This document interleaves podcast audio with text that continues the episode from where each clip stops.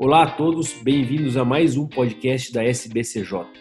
No episódio de hoje vamos conversar com Gustavo Dantas de Maringá, que vai falar com a gente sobre o trabalho que é o resultados relevantes da prótese total de joelho unicompartimental versus prótese total, uma revisão sistemática e meta-análise. Olá, Gustavo. Olá, Vitor. Tudo bem? Obrigado pelo convite. É um prazer e uma honra estar aqui. E obrigado aos ouvintes aí do podcast. Legal, Gustavo. Obrigado de participar com a gente. Fala pra gente aí, qual que é o objetivo desse estudo, Gustavo? Vitor, o objetivo desse estudo é comparativo. Né? Ele compara eh, a prótese parcial de joelho, os resultados da prótese parcial, versus a prótese total, para o mesmo perfil de paciente. O paciente que tem uma artrose unicompartimental de joelho. Nessa é uma revisão sistemática do grupo Oxford, do Reino Unido, foi publicada em 2019 e eles fizeram a busca de, do trabalho desse, com esse objetivo de 20 anos. Então, são 20 anos de pesquisa e eles encontraram nesses 20 anos é, de artigos relevantes 60 trabalhos que eles sintetizaram. E, e o, o, importante, é, segundo a conclusão deles, é que com esses dados compilados, né, você tem mais base para poder indicar cirurgia unicompartimental versus a prótese total. Não, legal, cara, muito legal. Eu estava dando uma olhada e eu vi que tem uma porcentagem que eles falaram aí de, de alguns pacientes de uni que caberia no grupo de total. Como é que eles analisaram isso? As indicações, né? Quantos pacientes ou do total que poderia estar no grupo de uni? Como é que foi essa análise deles, essas porcentagens? Vitor, segundo a conclusão deles, entre 25 e 47% dos pacientes que foram submetidos à prótese de joelho nesse período poderiam ser selecionados para prótese unicompartimental. E para você ter uma ideia, no Reino Unido, que é o local onde eles residem e foi publicado o trabalho, apenas 8% dos pacientes submetidos à prótese no último ano, né, que foi 2019, foram com sistema unicompartimental. Então, bem aquém do que poderia ter sido feito. É interessante, né? Você vê que o tanto de paciente que poderia caber no grupo Uni e como pouca gente que está fazendo, né? E dessa maneira aí, quais são as vantagens que você pode falar para a gente da, e desvantagens de uma Uni compartimental e como é que isso ajuda aí na decisão de fazer indicação da Uni ou da Total? Vitor, de vantagem, né, em todos os dados que eles compilaram e compararam, a grande parte teve vantagem para a unicompartimental como menor tempo de internamento, menor índice de complicação clínica no geral, melhor resultado funcional segundo os scores funcionais, menor índice de infecção, menor índice de mortalidade. E, e dentre todos esses dados, o que foi vantajoso para a prótese total foi o índice de revisão protética. As revisões protéticas para unicompartimental no mesmo período de tempo são maiores do que a prótese total de joelho.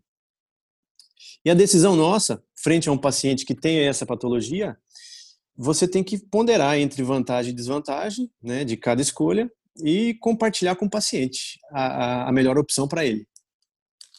Não, legal. É interessante, explicar para ele as vantagens de cada lado e decidir junto, né?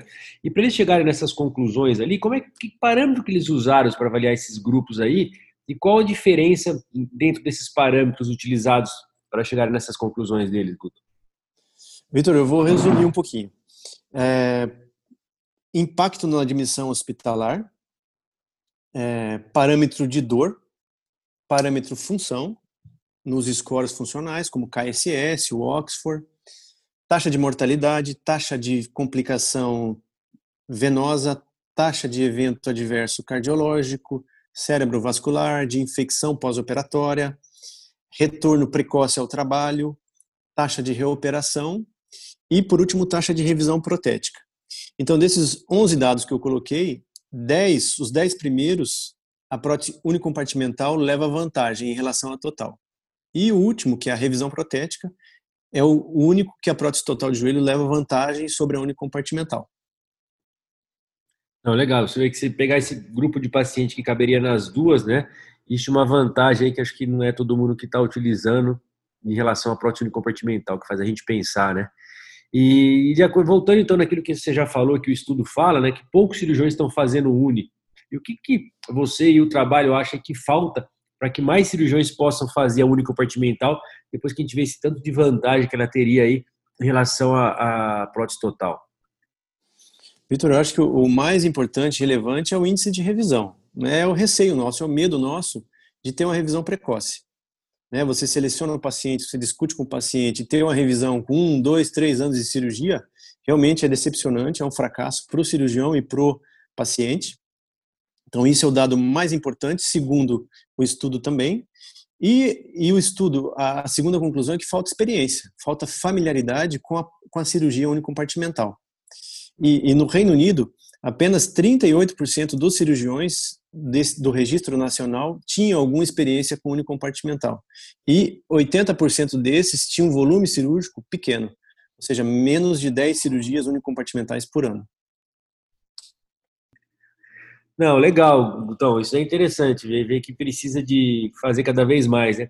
A gente sabe que você tem feito bastante unicompartimental. Fala um pouco para a gente como é que foi essa experiência sua, como é que você tem subido essa curva de aprendizado, como é que tem sido os resultados, o que, que você acha da sua experiência, é, confrontando com tudo isso que o trabalho tem mostrado aí. Vitor, legal. Vitor, eu comecei com a unicompartimental em 2013, né? Foi o primeiro caso que a gente fez prótese unicompartimental. E a cada ano a gente vê uma progressão, um aumento no nosso volume de unicompartimental. Né? Os resultados é, vão estimulando a gente a fazer mais prótese unicompartimental. É, e daí, assim, nos últimos três, quatro anos, é, a gente pega a, comparação entre total e parcial que, que, a gente faz, né? E o meu volume de prótese unicompartimental está em torno de 20 a 25% do total de prótese que eu faço. Né? E nesse último, nesses últimos dois anos, eu posso dizer que eu tive, é, em média, 15 próteses unicompartimentais por ano.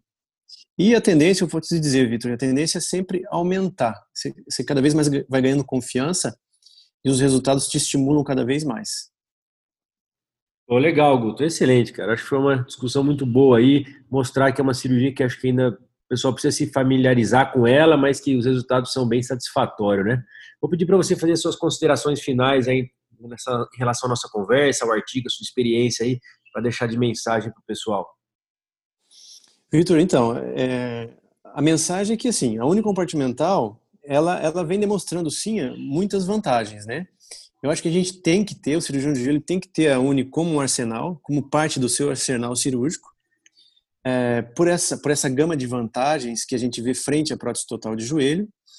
É, tem que deixar claro também que o temor da revisão é, ele deve existir, ou seja, a, a gente tem que ter receio sim com o índice de revisão precoce, então tem que estar atento a isso e por isso a gente tem que é, se especializar e se, se, experimentar, né? Você tem que ter familiaridade com a Uni e cada vez que você se expõe, que faz mais prótese compartimental, menos casos de erro técnico você tem e, por consequência, menos revisões você vai ter. E, é, e alguns estudos que a gente já comentou antes que comprovam isso, né? Que centros com grande volume de cirurgia protética unicompartimental têm índice de revisão comparável à total e alguns estudos falam que até menor. Então, acho que esse é o futuro, né? É a luz no fim do túnel para unicompartimental aí. Pô, legal, Guto. Foi, foi jóia aí nosso bate-papo, cara. Obrigado aí. Acho que ficou a mensagem aí para todo mundo, foi muito legal. Agradeço a sua participação. Quero falar a todos que quem quiser ler o artigo inteiro aí publicado pelo pessoal de Oxford, está no BMJ Open Sports Exercise Medicine de 2019. É só você entrar no site da SBCJ que você consegue achar o caminho para esse artigo. E Gustavo, mais uma vez muito obrigado e obrigado a todos pela atenção. Obrigado, Vitor. Obrigado aos colegas. As opiniões expressas nesse podcast não representam necessariamente a opinião da Sociedade Brasileira de Cirurgia do Joelho. Os artigos aqui discutidos podem ser encontrados no site da SBCJ.